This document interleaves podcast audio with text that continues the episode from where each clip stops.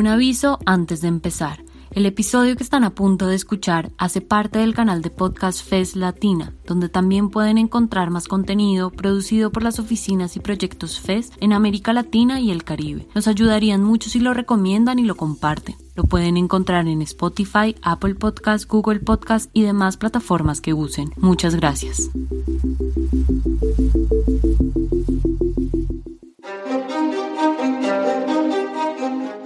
Todo es político salir a marchar o quedarte en casa. Bienvenidos y bienvenidas a Todo es Político. Que las mujeres, que las personas LGBTI, que las personas de grupos étnicos.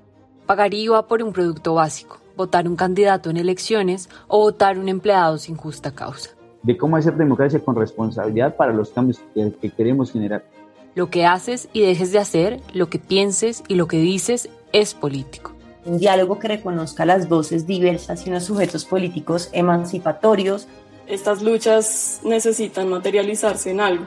Porque creo que el centro de la política y de lo político son los derechos de las personas. Bienvenidos y bienvenidas a Todo es Político, un programa realizado entre la FES en Colombia y 070 Podcast. En esta tercera temporada les hablaremos de temas esenciales y cotidianos para comprender el rol de las y los ciudadanos como actores políticos en el futuro del país.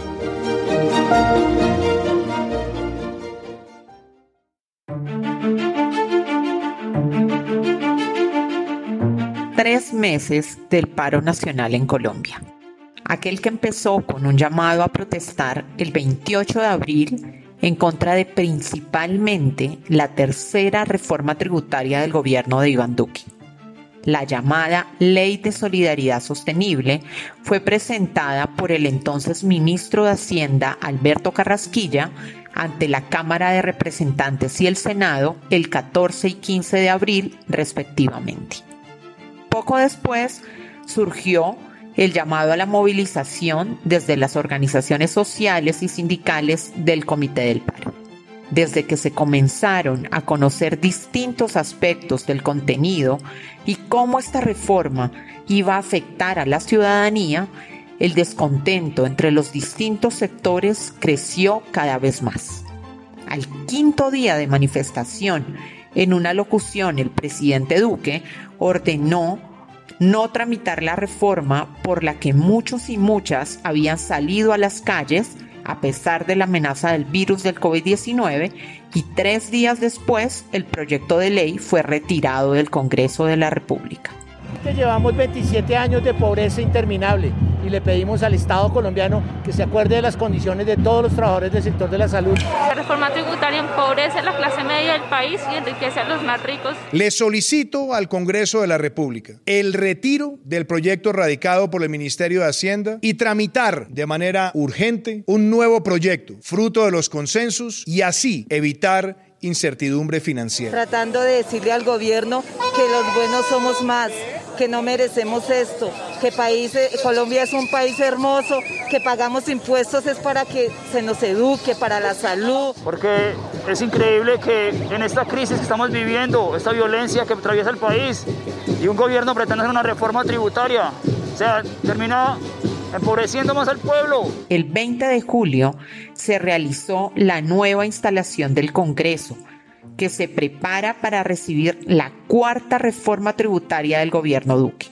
Justamente en la celebración del Día de la Independencia y donde fue nuevamente convocado el paro nacional. La caída de la tercera reforma sentó un precedente y ahora la ciudadanía está en alerta. Por esto es momento de preguntarnos, ¿necesita Colombia una reforma tributaria?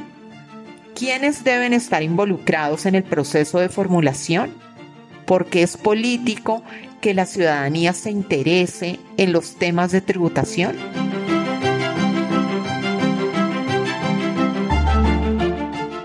Bienvenidos, bienvenidas y bienvenides a la tercera temporada de Todo es Político.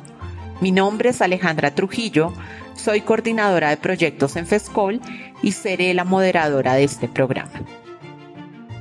En los primeros dos episodios de esta temporada nos dedicamos a entender las demandas de los distintos sectores del paro. el papel del diálogo para buscar alternativas y soluciones y también a reflexionar sobre qué nos augura el futuro del paro nacional y cómo avanzar en los cambios que requiere el país. En este nuevo episodio queremos entender la reforma tributaria que fue tumbada con el estallido social, pero también el contenido de esta nueva reforma que propone el gobierno y cómo la respuesta ciudadana frente a los temas de tributación es política. Para este episodio hablamos con María Fernanda Valdés y Mario Valencia, dos expertos que nos van a ayudar a entender los puntos claves de las reformas tributarias.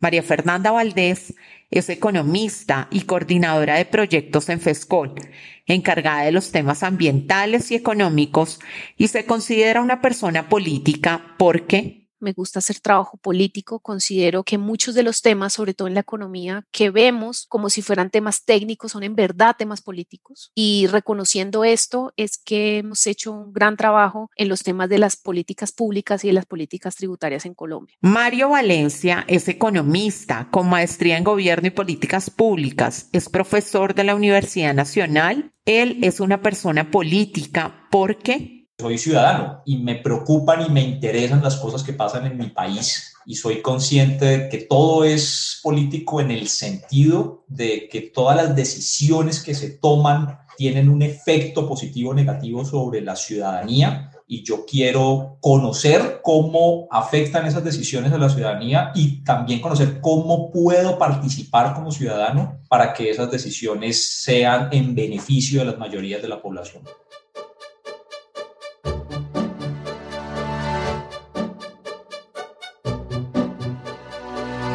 En 2020, el Ministerio de Hacienda comenzó a discutir la necesidad de hacer una reforma tributaria que permitiera hacerle contrapeso a las pérdidas que se estaban generando a raíz de la pandemia.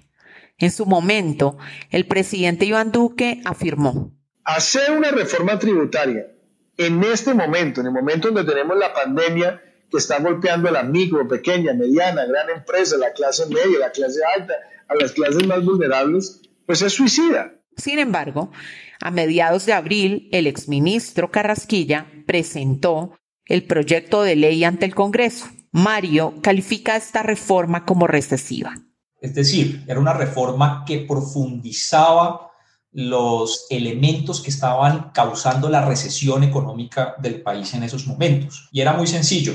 Hay, hay un dato que es, que es esclarecedor y que se puede comparar con la propuesta que se presentó el 20 de julio. Era una reforma que tenía una intención de aumentar el recaudo tributario en alrededor de 28 billones de pesos. Y el propósito, como se presentó ante los medios de comunicación, era un propósito social. Sin embargo, cuando ya miramos en detalle en qué consistía la reforma.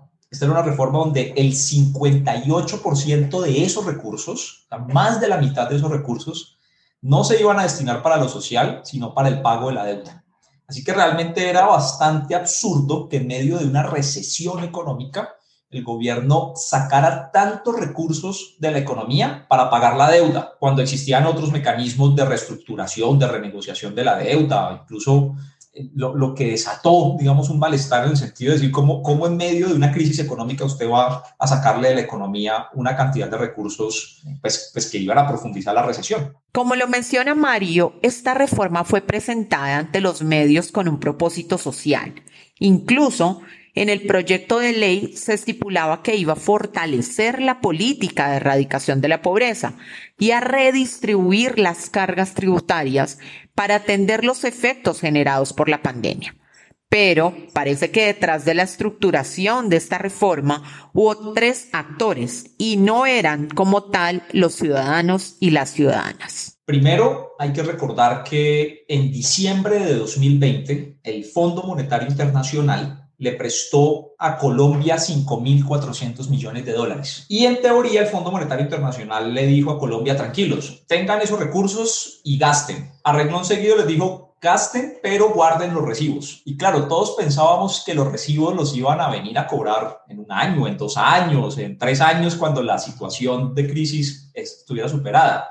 La sorpresa es que en febrero de 2021 una misión del Fondo Monetario Internacional que vino a Colombia y le pidió o le recomendó al gobierno nacional aumentar el IVA y aumentar el recaudo de renta de las personas naturales, o sea, de los, ciudadanos que, de común y corriente que declaramos renta. Ese sería un primer actor. El segundo, sin lugar a dudas, es el ministro, era el ministro de, de Hacienda en ese momento, Alberto Carrasquilla. Eh, ya tenía fama de proponer reformas tributarias muy impopulares. Y Alberto Carrasquilla es un funcionario que está completamente desconectado de, la, de las necesidades sociales del país.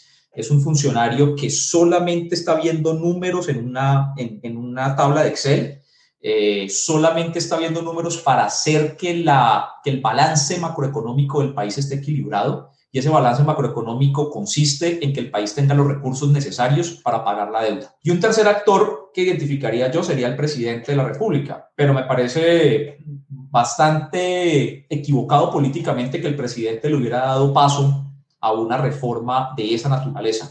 Yo no sé si la leyó o no la leyó, si él sabía realmente que tenía esa reforma tributaria, pero cualquier persona que está en política identificaría que esa es una reforma tributaria que iba a causar un malestar como el que evidentemente causó. En 2006, en el gobierno de Álvaro Uribe, Alberto Carrasquilla renunció al Ministerio de Hacienda tras proponer una reforma en medio de una desaceleración económica que también causó grandes disgustos entre todos los ciudadanos y ciudadanas e incluso protestas.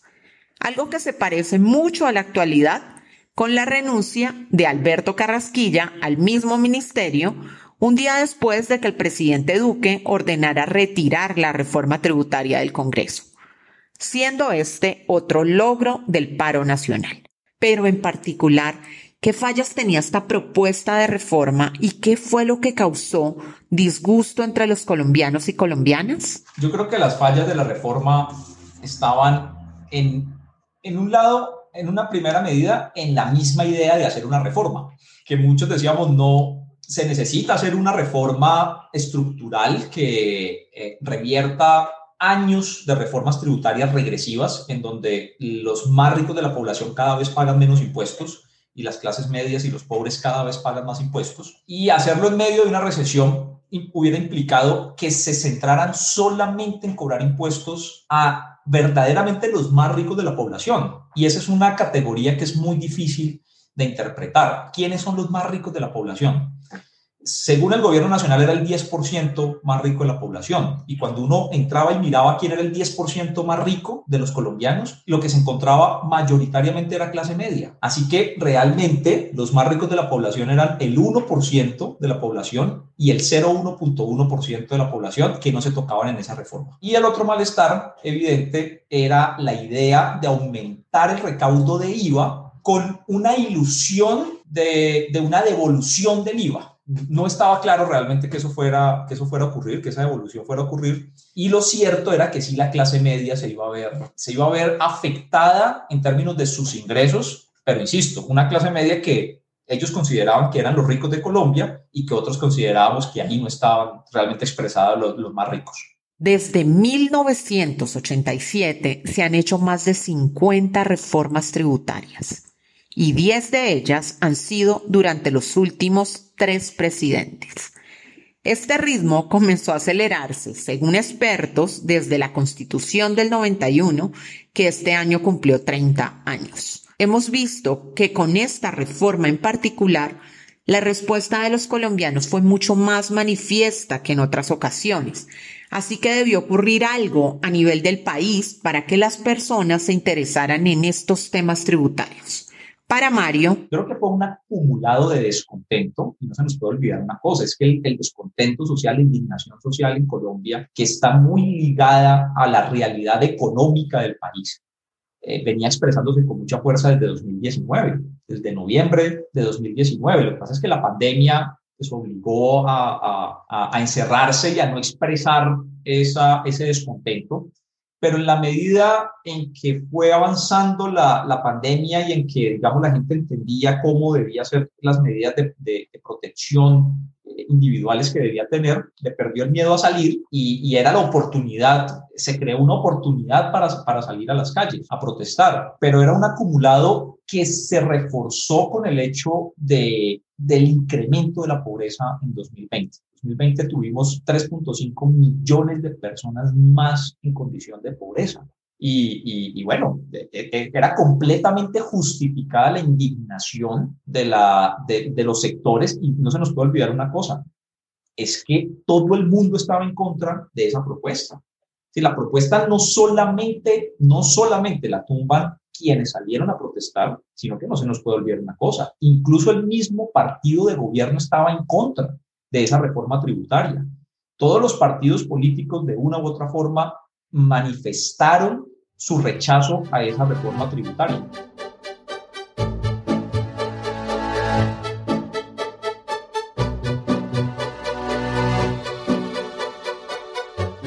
Cuando Iván Duque ordenó retirar la reforma tributaria, también solicitó al Congreso tramitar de manera urgente un nuevo proyecto que fuera fruto de los consensos entre los distintos sectores, para así evitar la incertidumbre financiera.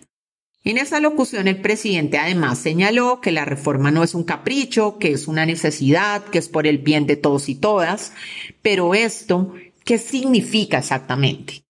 María Fernanda nos explica que... Una reforma tributaria en Colombia ha sido necesaria siempre porque tenemos un sistema tributario que es muy, muy disfuncional y además tenemos un sistema tributario que recauda muy poco y un Estado que recauda muy poco es muy pocas las cosas que puede hacer.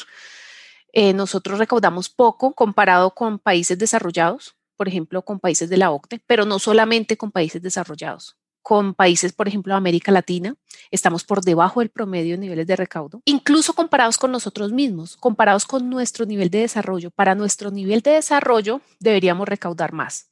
Entonces, siempre ha sido necesaria una reforma tributaria, pero ahora es más importante que nunca por el tema de la pandemia. Nosotros necesitamos recursos para podernos recuperar. Eh, necesitamos un paquete como de reactivación económica y esos paquetes valen dinero. Entre más grande sea eh, nuestro paquete, digamos que más dinero vamos a necesitar y entre más grande sea, más rápido nos vamos a recuperar, no solamente en términos económicos, sino también en temas sociales. Entonces, eh, hoy es más necesario que nunca una reforma tributaria. Como lo mencionamos antes, esta ya sería la cuarta reforma tributaria durante el gobierno de Duque. Y la duda que le queda a muchos ciudadanos es si esta es la única forma de resolver los problemas del país. Claro, como explica María Fernanda, no lo es. Hay otras alternativas, pero la reforma es una herramienta fundamental. Hay muchas alternativas para recaudar dinero, para financiar un país. Eh, aquí en las últimas semanas, meses, hemos oído hablar de muchas alternativas, por ejemplo, de imprimir dinero, imprimir billetes como una forma de financiar el Estado. Hay muchas, muchas más alternativas. Se puede hablar también de, de reformas a los sistemas de regalías, de lo que pagan las empresas mineras y extractivas por sacar nuestros recursos. Ahí, por ejemplo, hay algo que se puede recaudar. Siempre hay, hay muchas, muchas alternativas que se pueden discutir. Y si tuviéramos un sistema tributario que fuera funcional, que recaudara suficiente, que fuera progresivo, que fuera eficiente, pues uno diría, busquemos alternativas. Pero la verdad es que nuestro sistema tributario es tan deficiente que ojalá con una reforma tributaria lo pudiéramos mejorar. Ahora, las reformas tributarias no solamente sirven para recaudar dinero, sino que un sistema, una reforma tributaria cuando es orientada a generar un mejor sistema tributario puede servir para muchas cosas que van más allá de recaudar dinero. Por ejemplo, pueden ayudar, ayudarnos a reducir la desigualdad,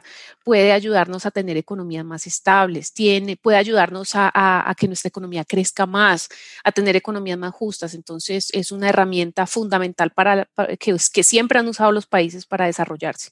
Recuerdo que cuando se estaba protestando por la reforma tributaria, salió mucha gente a decir que reforma sí, pero no así.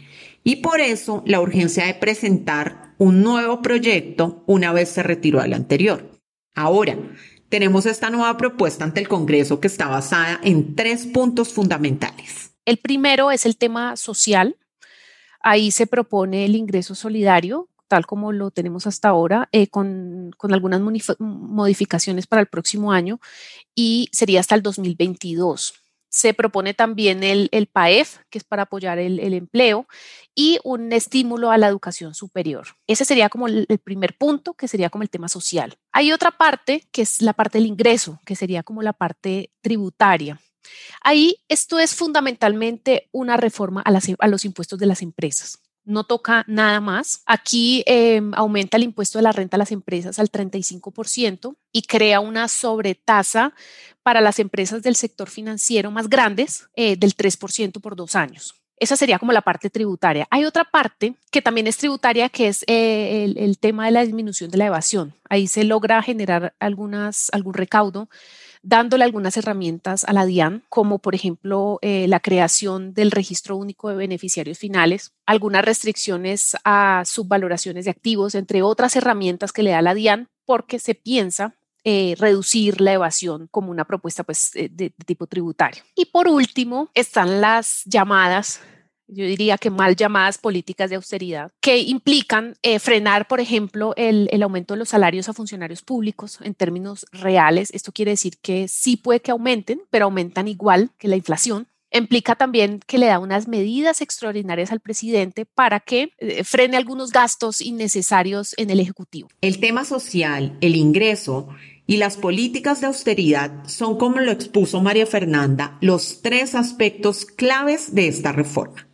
Pero más allá de saber qué está planteado en el proyecto, es entender cómo puede afectar a los ciudadanos y a las ciudadanas. El gobierno, cuando ha presentado esta ley, también ha presentado un, unos estudios que muestran que estas medidas, por ejemplo, reducirían la desigualdad no tanto como lo que se pensaba en la reforma pasada. La reforma pasada mostraba una reducción de desigualdad mucho más fuerte. Esta muestra que uno llegaría a niveles como prepandémicos de desigualdad. Es decir, seguiríamos siendo de los países más desiguales del mundo, pero aquí también hay que decir lo mismo, que ellos asumen que buena parte de esta reducción de pobreza y buena parte de la reducción de pobreza extrema viene por el crecimiento de la economía y por la generación de empleo. Ellos asumen que una vez empecemos a crecer, vamos a generar empleos como loco, lo que es muy difícil de creer en este país donde a veces se crece y no se genera empleo. La parte tributaria, ¿cómo por, afectaría a las personas?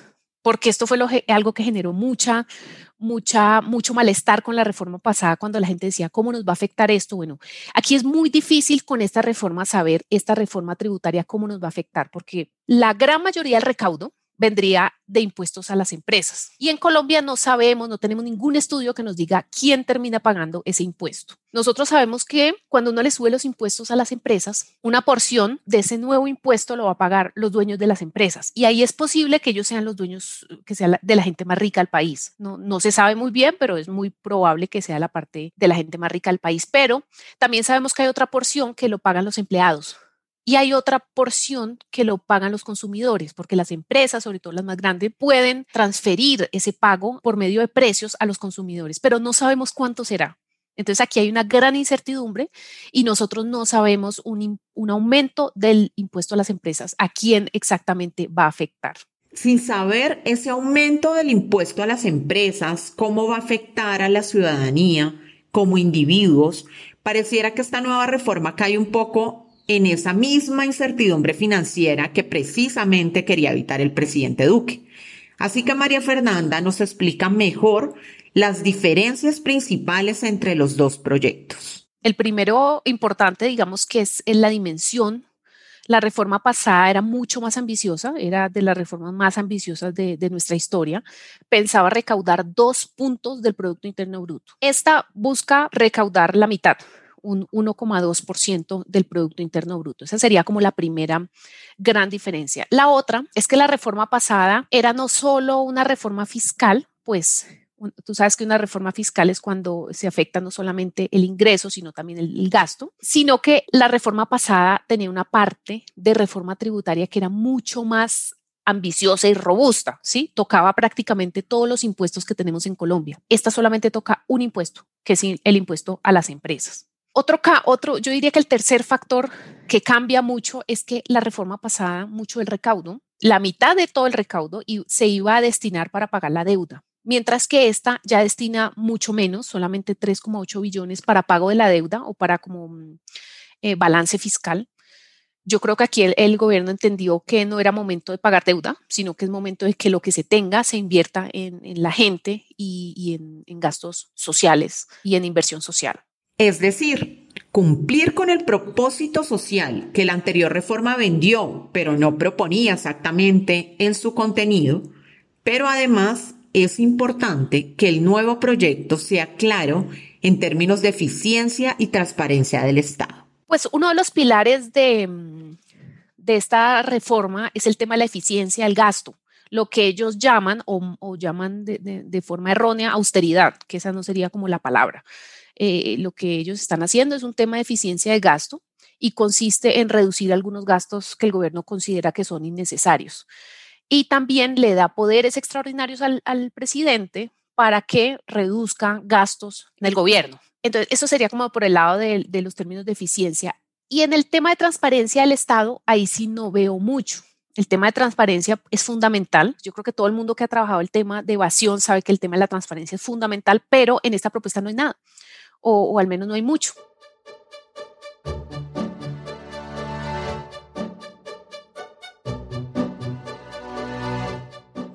Antes les compartí un dato muy importante. En Colombia se han hecho más de 50 reformas desde 1987. Ahora, con este estallido social que inició por una reforma tributaria, es claro que de ahora en adelante la ciudadanía debe tener una mayor participación en las construcciones de estos proyectos, no como se hacía antes a espalda de sus intereses y demandas. Uno recuerda cómo se pasaban las reformas tributarias pasadas y era casi siempre a puertas cerradas un 24 de diciembre a las 10 de la noche para que nadie, ni siquiera los medios, se metiera allá a preguntar qué es lo que estaba pasando. La gente no tenía mm, ni voz ni voto eh, en estos procesos. Era, era bastante oscuro cómo se pasaban las reformas tributarias pasadas. Y la otra cosa es que las reformas tributarias, fuera lo que fuera que presentara el gobierno, siempre pasaban el Congreso. Incluso un exministro dijo hace pocos días que teníamos el mejor Congreso del mundo porque pasaba todas las reformas tributarias. Lo que llegaba al Congreso, eso pasa, allá se negocia y nadie se enteraba cómo ni qué micos le metían a la ley y, y eso siempre salía. Hoy es diferente. Hoy, gracias al estallido, es un tema diferente. Incluso en esta nueva reforma, eh, el gobierno tuvo que hacer muchos foros y muchas reuniones en regiones con la gente, con la academia. Es un proceso que ya tiene que ser enfrente a la gente. No, no, no completamente, todavía se puede mejorar, digamos, el tema de la participación ciudadana en estos procesos, pero ya no es a puerta cerrada el 24 de diciembre como eran las reformas pasadas. Y ya que ya, ya se creó también la idea de que una reforma se puede tumbar. No todas las reformas pasan en el Congreso, no cualquier cosa la gente la va a aceptar y eso también es muy importante. Esta nueva reforma tiene casi 130 artículos menos que la anterior y se dice que este nuevo proyecto conlleva un proceso político más que un proceso técnico. ¿Qué significa que lleve un proceso político? Realmente esta no es una reforma tributaria.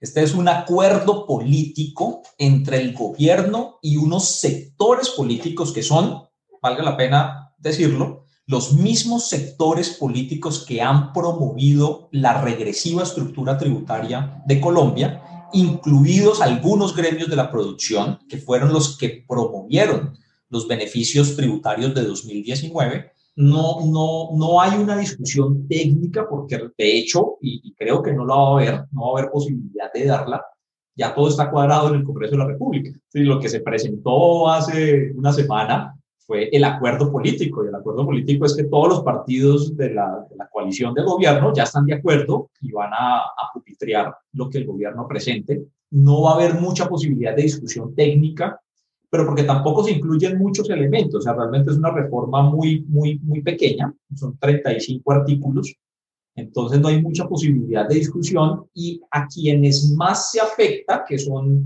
a las, a las empresas en general, ya están cuadrados los gremios de la producción de, los grandes gremios de la producción colombiana ya están, ya están cuadrados, ¿sí? estuvieron en, en el acto político de presentación de la reforma, dijeron, estamos de acuerdo, es perfecto, y nosotros nos subimos el costo, Así que realmente la discusión técnica va a quedar para el próximo gobierno, que hay muchas discusiones técnicas que dar ahí de lo que queda faltando en una verdadera reforma tributaria.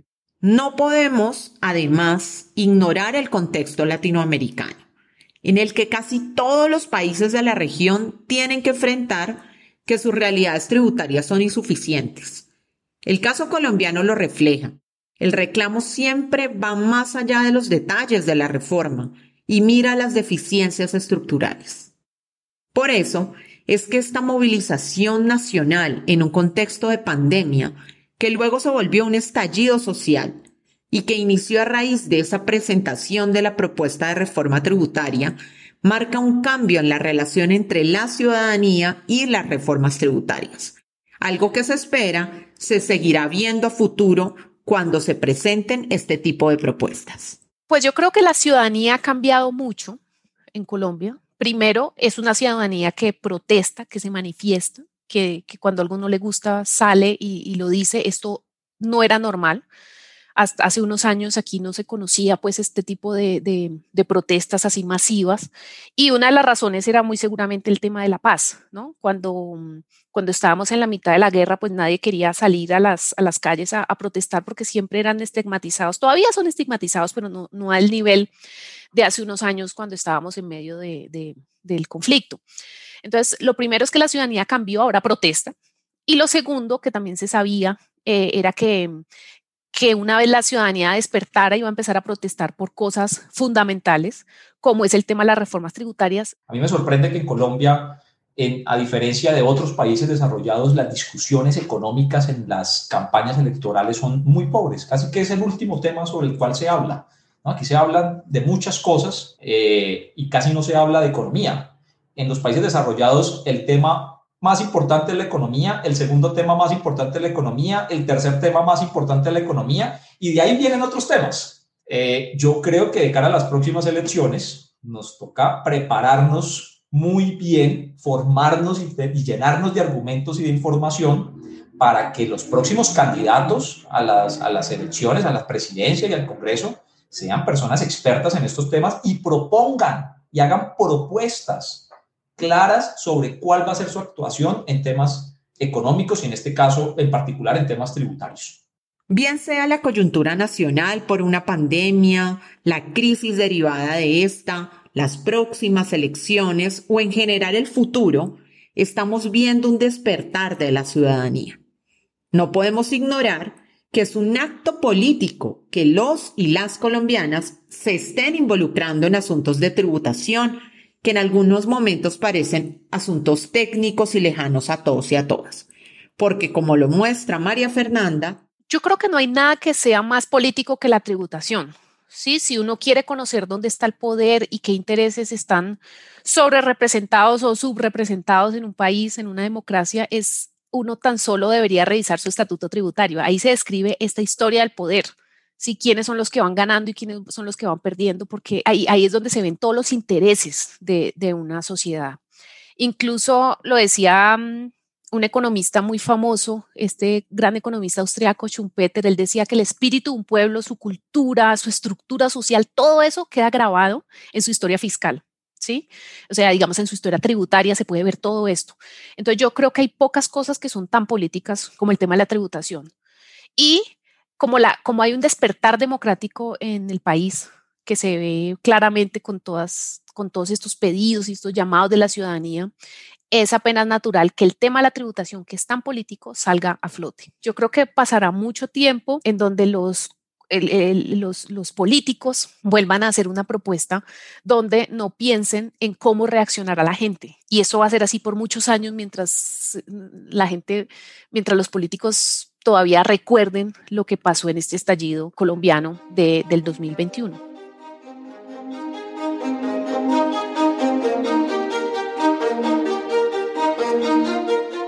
Todo es político. Desde legislar a puerta cerrada por la noche un 24 de diciembre a espaldas de los reclamos ciudadanos, hasta salir a la calle a protestar en medio de una pandemia por una acumulación de descontento derivado de la grave situación del país.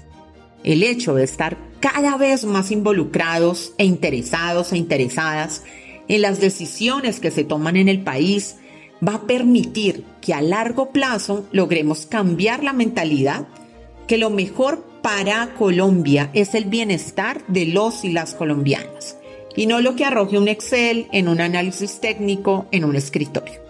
Y que se comience a legislar con la debida participación ciudadana y de acuerdo a las agendas y reclamos de esa ciudadanía politizada.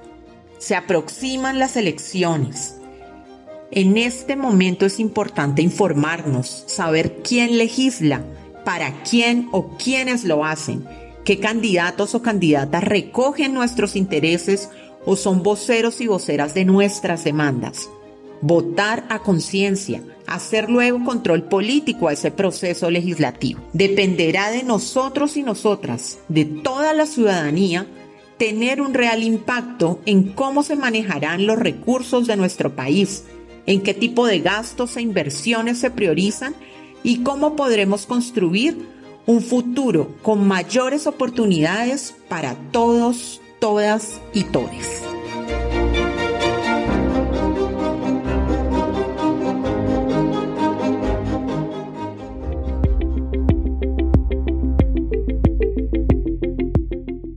Muchas gracias por llegar hasta el final. Si les gustó, nos ayudaría que lo compartan. Recuerden que este episodio hace parte del canal de podcast FES Latina, donde también pueden encontrar más contenido producido por las oficinas y proyectos FES en América Latina y el Caribe. Nos pueden encontrar en Spotify, Apple Podcast, Google Podcast y demás plataformas que use. Les esperamos en un próximo episodio.